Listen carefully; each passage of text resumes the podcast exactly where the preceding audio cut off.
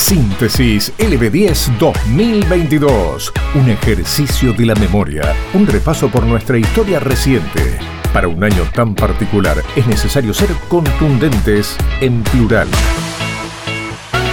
Síntesis 2022 en LB10. Estos son los hechos más importantes de junio. Enrique Baquier es el ministro de Economía y Energía de Mendoza. Bueno, en su momento comentó a opinión acerca de la exploración que hacía o que iba a hacer en ese momento YPF en el sur de Mendoza. Escuchábamos la palabra de lo que nos decía a nosotros LB10 justamente Baquier sobre los pozos son dos pozos, uno que lo empiezan a construir a fines de octubre y otro a principios del año que viene, donde ahí sabrán qué productividad tienen los pozos, de cuánto petróleo sale y si económicamente conviene sacarlo, dado los costos que tiene, etcétera. Eso van a tardar después que se construyan los pozos, más o menos seis meses. A los seis meses saben qué productividad tienen, si conviene o no. Y la siguiente etapa de eso, si nos va bien y si tenemos vaca muerta que sea una reserva real y que se puede sacar. La siguiente etapa que tienen previsto son 156 pozos en dos áreas que IPF tiene ahí y por supuesto si le va bien ahí, eso nuevamente se multiplica otra vez por cuatro o por cinco para la tercera etapa.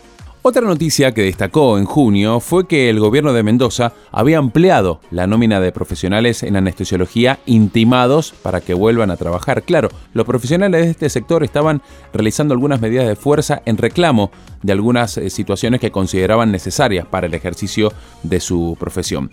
La ministra de Salud, Ana María Nadal, hablaba con nosotros de este tema. Escucha lo que nos decía. Hemos hecho la convocatoria a los 63 anestesistas eh, denominados autoconvocados para que se presenten a trabajar. En el caso de que no lo hagan, eh, estamos haciendo las acciones administrativas para cumplir con la ley y aplicar las sanciones que, están en el marco de la ley.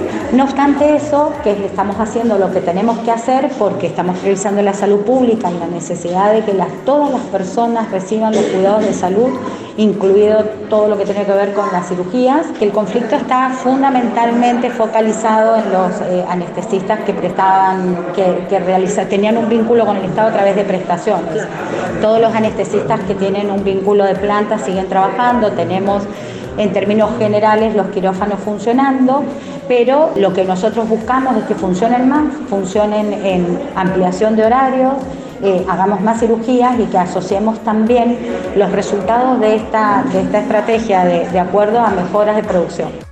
Recordemos un dato importante de aquel entonces. El sector de los anestesiólogos había presentado un recurso de amparo solicitando la inconstitucionalidad de la ley de emergencia, ley bajo la cual se intimaba a los profesionales a que retomaran sus actividades. A todo esto, en el mes de junio, el Partido Justicialista anticipaba que, de no presentarse el ministro Ibáñez en la legislatura de la provincia a dar respuestas por el subsidio millonario a la fundación del senador Bonarrico, iban a pedir juicio político. Pero también durante junio, llegamos a la conclusión de un hecho que surgió allá por el año 2020, la pandemia, las restricciones y las clandestinas. Porque comenzó en la provincia la reparación simbólica de todas aquellas personas que violaron la cuarentena, que consistía en el pago de dos cajas de leche para cerrar la causa que se les había abierto. Martín Ahumada, el jefe de prensa del Poder Judicial, hablaba con nosotros una mañana en opinión con Marcelo Torres acerca de este tema y precisaba la cantidad de personas imputadas que fueron divididas en tres grupos los hemos dividido en grupos, hoy desde el 27 de junio de 8 a 20 y hasta el 31 de julio de 8 a 20 también, aquí en la primera circunscripción en el Polo Judicial, en la Unidad Fiscal Correccional. En las demás circunscripciones tienen que ir a la unidad fiscal correccional del departamento cabecera, San Rafael, San Martín y Valdeduco, los que están más alejados. Comienza el primer grupo, que es estas personas que salieron y que fueron notificados por acta policial, pero no llegaron a ser imputados porque no se los citó de la unidad fiscal. Iba por la calle, el policía me entregó el acta, no me llamó más nadie, tienen que venir hoy, de hoy al 31 de julio, en los horarios que dije. Durante la feria, que va a ser del 11 de julio al 22 de julio, tienen que venir las personas que sí fueron imputadas, es decir, que vinieron a la unidad fiscal o fueron a una oficina fiscal y la justicia los notificó de que estaban imputados. Ya tienen que venir con las dos cajas de leche en polvo de 800 gramos, leche en en polvo larga vida. Y el tercer grupo es, los vamos a citar telefónicamente, son aquellos que el delito lo premeditaron o es un poco más grave en la modalidad, esto es participar en una fiesta clandestina, se los va a llamar, se los va a citar un día determinado y la cantidad de leche que tienen que entregar va a ser determinada en audiencia y probablemente sea más cantidad y otro tipo de leche un poco más cara. Audios LB10, Síntesis 2022.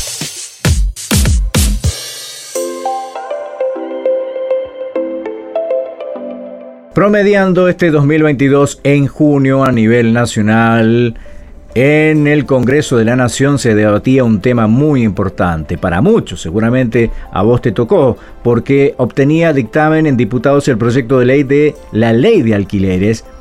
Y sobre este tema así se refería el diputado del Frente de Todos, Daniel Arroyo, exministro, que reconocía que no es lo mejor, pero por lo menos le daba un poco de certeza a los inquilinos.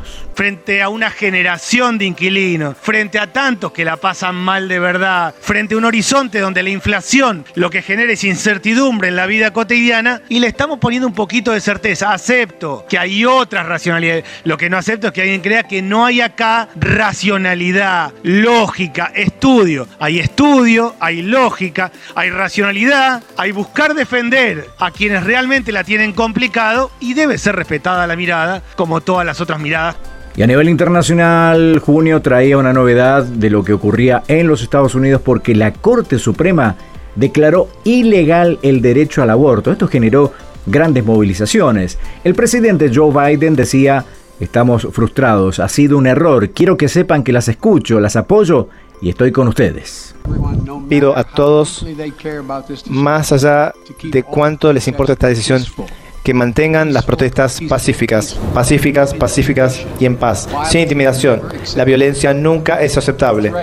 Amenazas, intimidación no es un discurso. Debemos estar en contra de cualquier tipo de violencia.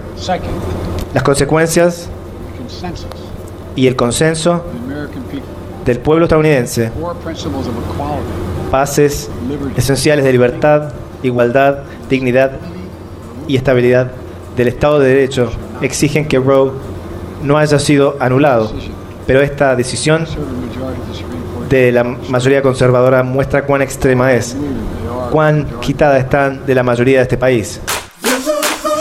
Estamos reviviendo juntos nuestra historia reciente. Síntesis LB10 2022.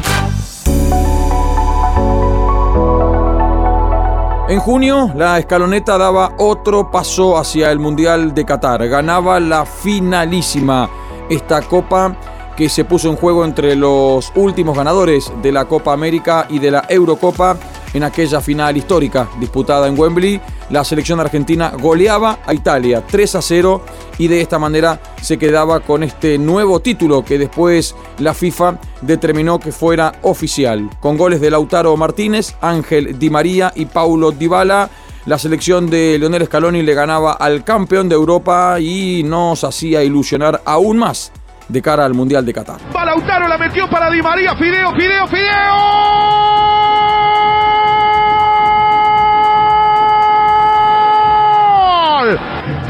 Argentina. Ángel Di María, corrida fantástica en Wembley. Creo que jugamos disfrutando, pasándola bien y creo que las cosas salen mucho más fácil.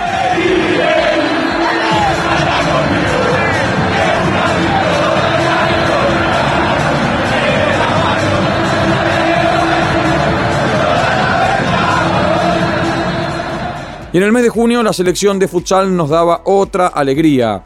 La Borra Vino goleaba a Tucumán 3 a 0 en la final y conseguía su sexto título de forma consecutiva a nivel eh, nacional. Con dos tantos de Gastón Gata Fernández y uno de Juan Pablo Moto Jordanino, el combinado Borravino se quedaba con el título a nivel argentino en el certamen que se disputó aquí en nuestra provincia, en un estadio Aconcagua Arena que pudo vibrar con cada uno de los partidos que el equipo mendocino pudo disfrutar en eh, nuestra provincia, con una formación compuesta por futbolistas que participan aquí en el futsal local. El combinado provincial se quedaba con este nuevo título a nivel nacional. Estás escuchando Síntesis LB10 2022, un ejercicio de la memoria. El viernes 10 de junio nos recibió en la madrugada con una tremenda noticia. Se incendiaba la encosala Gladys Ravalle en Godoy Cruz. 15 minutos de fuego acabaron con 15 años de trabajo, indicaban Diana Moyano y Juan Comotti, responsables de ese espacio. El 28 de junio, a partir de este 2022, es el Día de la Actriz Mendocina. Es en homenaje al natalicio de la reconocida actriz Gladys Ravalle, fallecida en enero de este año. Esto fue aprobado en la Cámara de Senadores Provincial.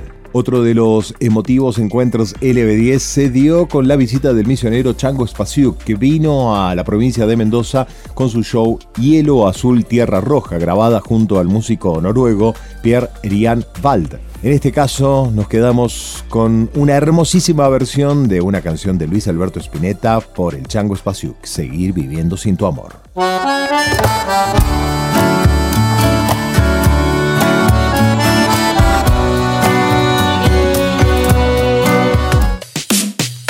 Encontra este y todos nuestros contenidos sonoros en lb10.com.ar.